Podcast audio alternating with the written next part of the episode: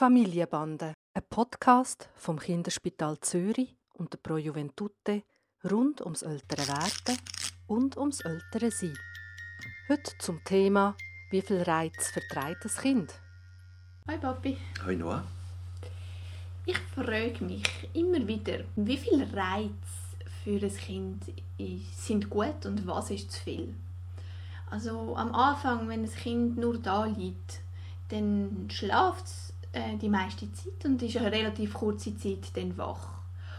Und ich bin mir nicht so sicher, in diesem Moment soll man ihn unterhalten, soll ich da sein, ähm, soll ich ihm ein Mobile anmachen, das sich bewegt und Geräusche macht und vielleicht noch blinkt oder soll ich äh, ihn sich selber überlassen? Was macht ihm das Leben spannend und was überfordert es?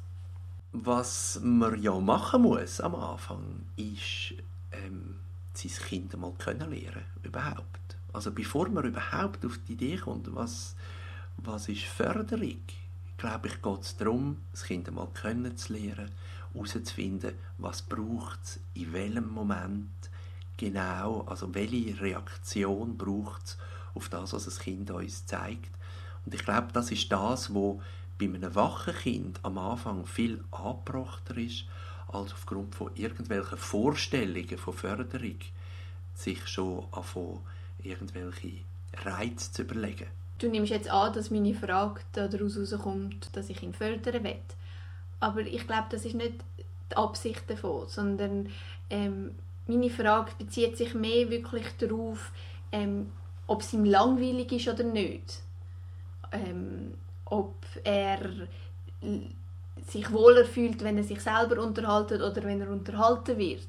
Und nicht, äh, ob er dadurch sich schneller entwickelt oder später gescheiter ist. Ja, aber ich glaube, wir reden gleich ähm, vom Gleichen. Also ich mag mich zum Beispiel an einen Film erinnern, wo wir vor einigen Jahren mal gemacht haben, wo man gesehen hat, wo eine Mutter mit einem Kind spielt, lacht, in Beziehung geht und dann wird das Kind offensichtlich müde und wendet, ein ganz kleines Baby, wendet das Köpfchen ab und sagt, für den Zuschauer sichtbar, danke, es ist schön gewesen und jetzt ist genug.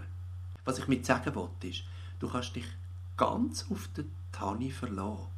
Er wird dir sagen, wenn er da ist, um in Interaktion zu treten, also mit dir zusammen äh, zu lachen, zu spielen, was auch immer.